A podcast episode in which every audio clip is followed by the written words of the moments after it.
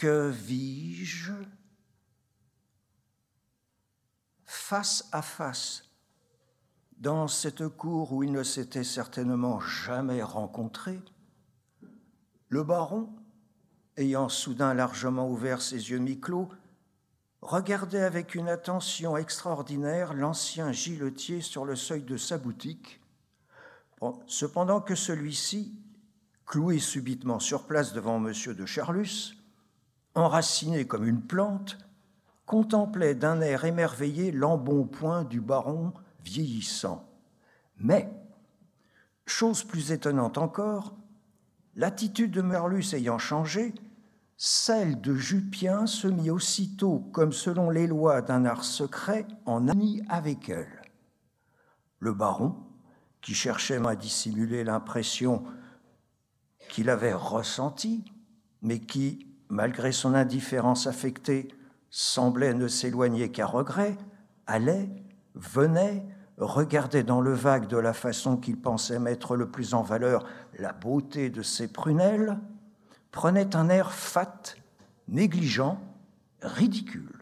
Or, Jupien, perdant aussitôt l'air humble et bon que je lui avais toujours connu, avait, en symétrie parfaite avec le baron, redressé la tête, donné à sa taille un port avantageux, posé avec une impertinence grotesque son poing sur la hanche, faisait saillir son derrière, prenait des poses avec la coquetterie qu'aurait pu avoir l'orchidée pour le bourdon providentiellement survenu.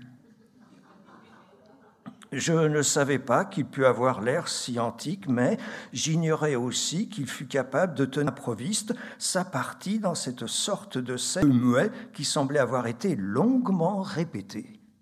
La scène n'était, du reste, pas positivement comique, elle était empreinte d'une étrangeté ou, si l'on veut, d'un naturel dont la beauté allait croissant.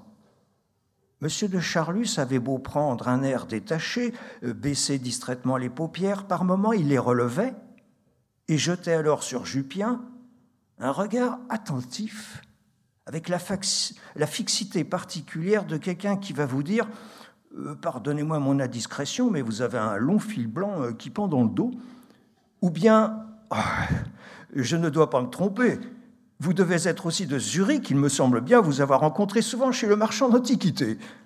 Telle, toutes les deux minutes, la même question semblait intensément posée à Jupien dans l'œillade de M. de Charlus. Mais justement, la beauté des regards de M. de Charlus-Jupien venait au contraire de ce que, visoirement du moins, ces regards ne semblaient pas pour but de conduire quelque chose. Cette beauté, c'était la première que je voyais le baron et Jupien la manifester. Dans les yeux de l'un et de l'autre, c'était le ciel, non pas de Zurich, mais de quelques cités orientales dont je n'avais pas encore deviné le nom, qui venaient de se lever. Quel que fût le point qui put retenir M. de Charlus et le giletier, leur accord semblait conclu, et ces inutiles regards n'être que des préludes rituels, pareils aux fêtes qu'on donne avant un mariage décidé.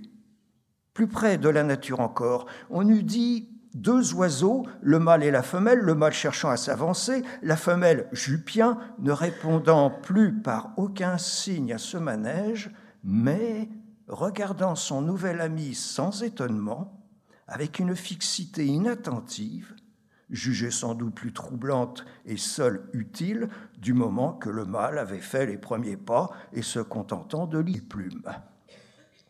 Enfin, différence de Jupien ne parut plus lui suffire de cette certitude d'avoir conquis à se faire poursuivre et il n'y avait qu'un pas, et Jupien, se décidant à partir pour son travail, sortit par la porte cochère. Ce ne fut pourtant qu'après avoir retourné deux ou trois fois la tête qu'il s'échappa dans la rue, où le baron, tremblant de perdre sa piste, s'élança vivement pour le rattraper. Au même instant où M. de Charlus avait passé la porte en sifflant comme un gros bourdon, un autre, un vrai, celui-là, entrait dans la cour. Qui sait si ce n'était pas celui attendu si longtemps par l'orchidée et qui venait lui apporter le pollen si rare sans lequel elle resterait vierge? Mais je fus distrait de suivre les ébats de l'insecte, car au bout de quelques minutes, sollicitant davantage mon attention, Jupien revient, suivi par le baron. Celui-ci, décidé à brusquer les choses, demanda du feu au giletier, mais observa aussitôt je, vous demande du feu, mais je vois que j'ai oublié mes cigares. Les lois de l'hospitalité l'emportaient, les règles de la coquetterie. Mais entrez, on vous donnera ce que vous voudrez, dit le giletier sur la figure euh, la figure duquel le dédain. La boutique se referma sur eux et ne put rien entendre. J'avais perdu de vue le bourdon. Je ne savais pas s'il était l'insecte qu'il fallait alors quider, mais je ne doutais plus, pour un insecte très rare et une fleur captive, de la possibilité miraculeuse de se conjoindre alors que M. de Charlus, qui depuis des années ne venait dans cette maison qu'aux heures où Jupien n'y était pas, par le hasard d'une indisposition de Madame de Villeparisis, avait rencontré le giletier et avec lui la bonne fortune réservée aux hommes du genre du baron par un de ces êtres qui peuvent même être infiniment plus jeunes que Jupien et plus beaux, l'homme prédestiné pour que ceux-ci aient leur part de volupté sur terre, l'homme qui n'aime que les vieux messieurs. Thank you.